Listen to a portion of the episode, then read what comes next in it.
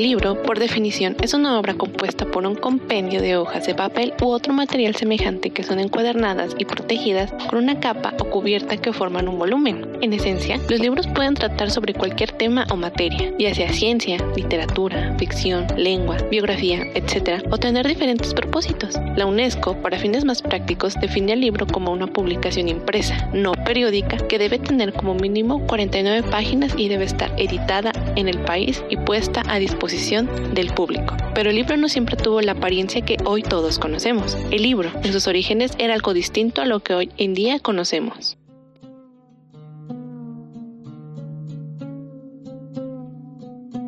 Todo comenzó en tiempos muy remotos, en la antigua Mesopotamia. Según los historiadores, la forma del libro más antigua son las tablillas de arcilla, madera, marfil u otros materiales de la época que daban soporte a la escritura.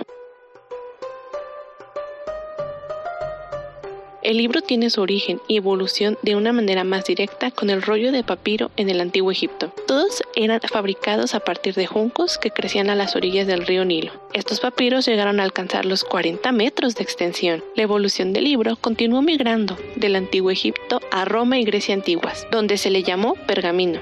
A partir del siglo IV, en los tiempos de Alejandro Magno y Aristóteles, se usó como elemento primordial en la fabricación de códices, un conjunto de pergaminos doblados y cosidos con encuadernación.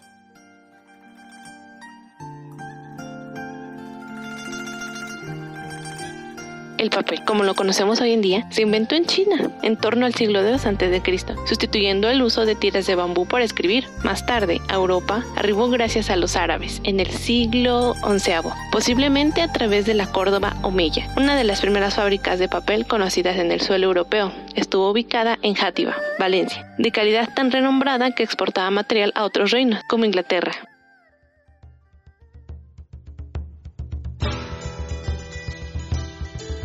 Ahora, nos tenemos que transportar a la Edad Media, donde el libro tiene su origen más preciso, poco antes de que fuera inventada la imprenta, en 1440, por Johannes Gutenberg, gracias a la cual fue más fácil, más barato y más rápido obtener copias de los volúmenes escritos, así como su divulgación por el mundo. Así fue el recorrido que el libro tuvo que hacer a lo largo de la historia para llegar a ser como ahora lo conocemos, ese bello compañero que nos puede acompañar en el bolsillo y en nuestras horas de lectura.